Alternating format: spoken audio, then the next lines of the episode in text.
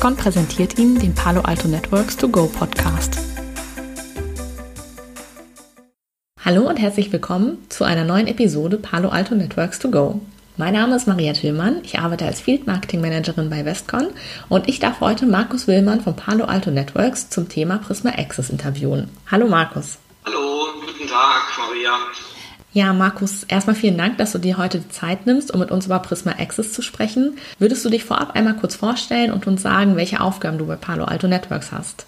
Ja, Markus Wilbern, ich bin seit einem Jahr bei Palo Alto Networks und der Produktspezialist für unser Portfolio rund um Prisma Access und Prisma SaaS und unterstütze unser Team technisch, kommerziell und auch strategisch zum, zum Kunden-Enablement. Mhm.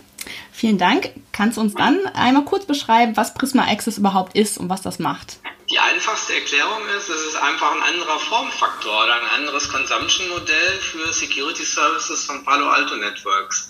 Kurzer Rückblick in die Vergangenheit. Wir haben vor 15 Jahren gestartet mit unserer Next Generation Firewall als Hardware. Dann haben wir vor fünf Jahren nachgezogen, die ganzen Funktionalitäten auch virtualisiert in einer VMware herausgebracht. Das waren aber alles Formfaktoren, wo klassischerweise der Kunde über euch als Partner etwas, etwas einkauft, etwas investiert und bei sich hinstellt. Eine VMware oder irgendeine Hardware. Und jetzt die dritte Iterationsstufe, die Palo Alto Networks durchmacht, ist jetzt einen neuen Formfaktor zu kreieren, der nämlich im simpelsten Fall heißt Software as a Service oder Security as a Service ein anderes Consumption-Modell, wo wir die gleichen Funktionalitäten haben, die ihr eben auch kennt aus unserer Historie, aber jetzt eben nicht mehr beim Kunden zu installieren, sondern als Pre-Managed Service über Prisma Access in einem SaaS-Modell zur Verfügung gestellt. Und im Zusammenhang mit Prisma Access taucht ja auch immer wieder der Begriff äh, SASE auf. Kannst du kurz erklären, was SASE ist und was Prisma Access damit zu tun hat? Ja, SASE steht für Secure Access Service Edge. Das ist einfach gesprochen die Konvergenz von Security as a Service und Network as a Service. Dieser Begriff wurde letztes Jahr durch einige äh, Firmen wie Gartner oder Forrester geprägt, weil die natürlich auch in ihren Marktrecherchen und ihren Kundenfeedbacks immer mehr gehört haben, dass diese klassische Trennung zwischen Network und Security mehr und mehr aufgehoben wird, weil es für den Kunden heute ja auch einfach wichtig ist, das Ganze generalistisch zu betrachten, mehr aus dem Thema User Experience, Verbesserung, Komplexität rausnehmen.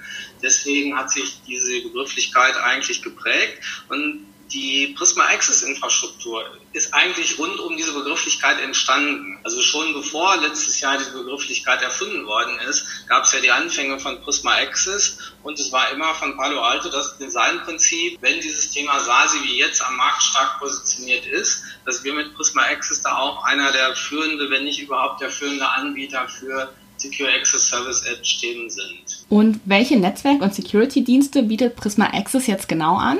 Ja, wenn man jetzt sich nochmal die Prisma Access Plattform anschaut, ist das erste Merkmal, was wir natürlich sehen, was ich vorhin schon mal sagte, alles, was ihr aus unserer Historie kennt, von Funktionalitäten in der Firewall, in der VMware oder auch alle unsere Subscription Services wie Wildfire, DNS Security, URL Filtering, alles, was ihr kennt, All diese Funktionalitäten finden wir wieder in dem Prisma Access Security Layer. Wir haben ja immer diese zwei Layer, Security Layer, Network Layer. Wenn wir jetzt gerade in diesem Security Layer eben auch nochmal bleiben im Moment, ist hier wirklich der Vorteil, dass alle Funktionalitäten, die auch aus, aus Kundensicht wichtig sind, wie eine Firewall as a Service, wie ein äh, Cloud Secure Web Gateway, wie Zero Trust Network Approach, Sandboxing, SSL Decryption, All diese Funktionen sind virtualisiert in der Prisma Access Security as a Service Layer Funktion enthalten und müssen jetzt nicht mehr bei den Kunden vor Ort installiert werden.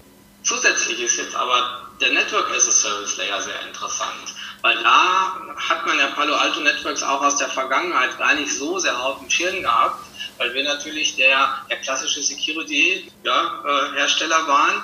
Aber für dieses ganzheitliche Bild mit SASI, Secure Access Service Edge, ist gerade dieser Network Layer natürlich wichtig. Und was wir da gemacht haben, wir haben das Ganze jetzt aus zwei Blickwinkeln ausgebaut. Der eine Blickwinkel ist, wir hatten ja jetzt eh Erfahrung mit unserer Global Protect App und überhaupt unseren VPN-Service auf unseren eigenen Firewalls in Hardware. Das war ja aber immer kundenspezifisch mit Problemen wie, wie Backhauling des Traffics immer in dem Kundenstandort.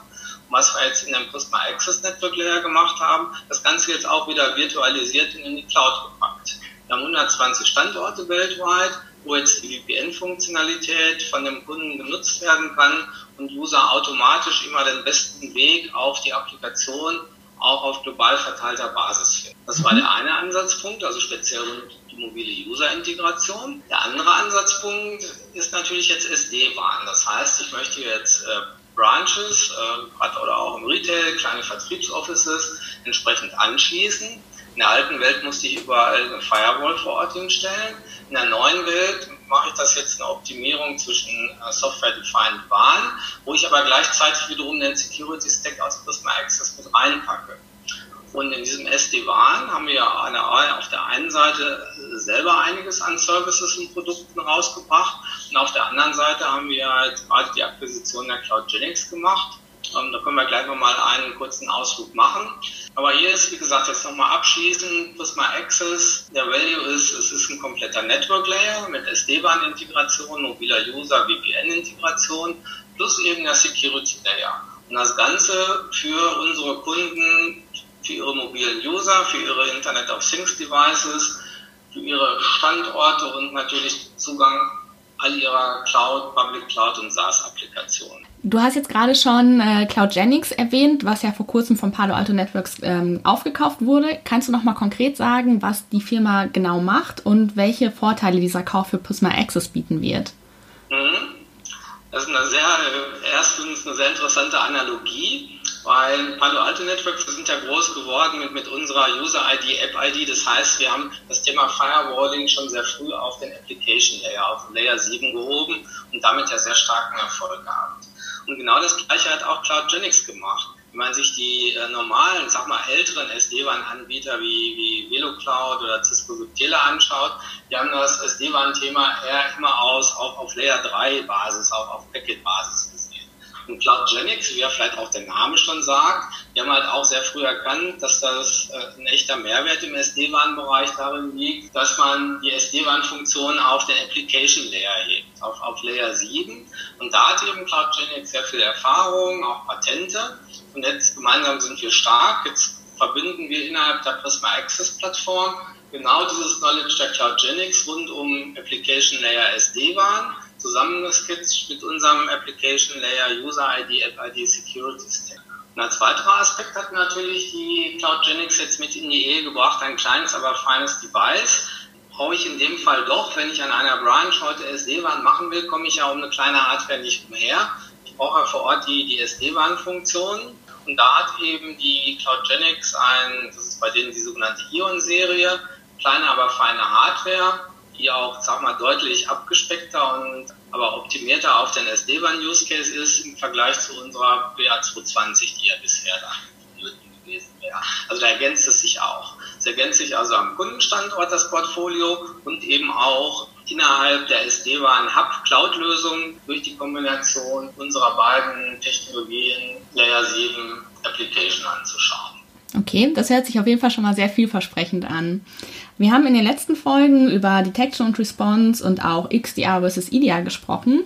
Wie kann denn Cortex XDR von Prisma Access profitieren? Ja, eigentlich in sehr eleganter und einfacher Weise, weil alles, was ich gerade berichtet habe, hat natürlich offene APIs nach außen und speziell auch in den Data Lake.